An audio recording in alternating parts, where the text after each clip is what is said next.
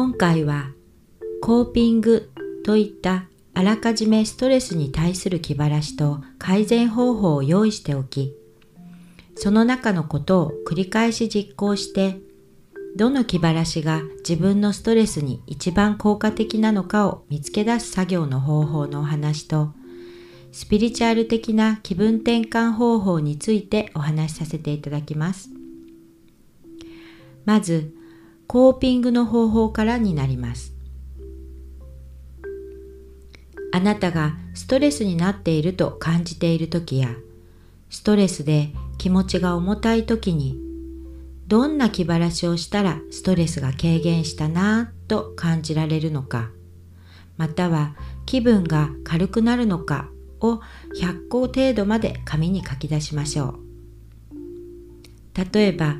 エステに行くとか、友達とおしゃべりとか、大好きなうなぎを食べるとか、どんな小さなことでも OK です。はい、これだけです。こんなことで本当に解消できるのかなと思いますよね。でも本当なんです。ストレス軽減されますよ。この自分でストレスの解消方法を考え出すという作業がストレスで蓄積して凝り固まってしまった思考を研ぎほぐしてくれます。そして意欲や実行する機能を司る前頭葉を活性化させる効果もあるそうです。さらにストレスに反応しやすい思考からストレスを受けてもすぐに切り替えができるダメージを受けにくい状態にできるとも言われていますのでぜひお試しください。次はスピリチュアル的な気分転換方法についてお話しします。あなたはスピリチュアルの世界を怪しいイメージとお持ちですか？それとも興味がある方でしょうか？スピリチュアルの世界は怖くも怪しくもありません。なぜなら宇宙や地球、自然と生物、それぞれがエネルギーを持っており、その万物のエネルギーと調和することなんです。人間は欲望や情報からこうあるべきのように自分を作り出してしまいます。それが万物のエネルギーと調和していればとっても素晴らしいことなんですが万物のエネルギーを無視したり逆らったりすると物事がうまくいかなかったり様々な不調が起こってくるという考え方なのです。なので、とにかく波動を高めるためにエネルギーワークをしています。自分のエネルギーが高まることでだんだん自然に美しい万物のエネルギーと調和していき、あらゆる物事に対して幸福感を味わえるようになっていくのです。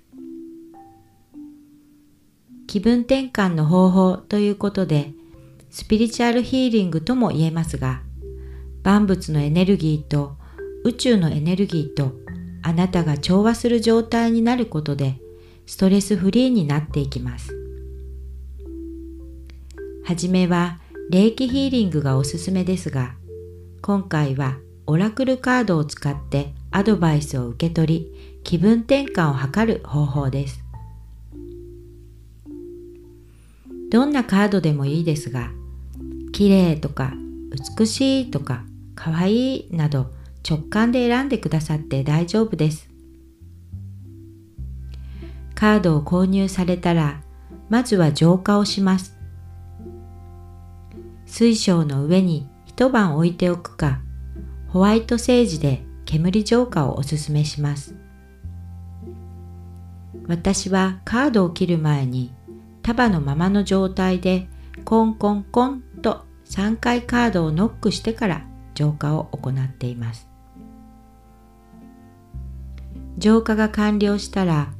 カードの絵を見ながら挨拶する感じで一枚一枚触れていきましょう。そして私の今のストレスを軽減させるためのアドバイスをくださいと意図しながらカードを切ります。占い師さんのように上手に切る必要はありません。もういいかなと感じたら直感で切るのを終了します。そして一番上のカードを開きましょう。このカードのメッセージを読んでもいいですし、絵から感じることを受け取りましょう。どうぞ毎日実践なさってみてくださいね。これであなたはもう占い師さんに頼らなくてもあなた自身のハイヤーセルフからのメッセージが受け取れるようになります。カードからのメッセージをチャネリングして受け取る方法もありますが、そのお話はまた今度改めてさせていただきます。どうぞ楽しみになさっていてください。最後まで聞いてくださりありがとうございました。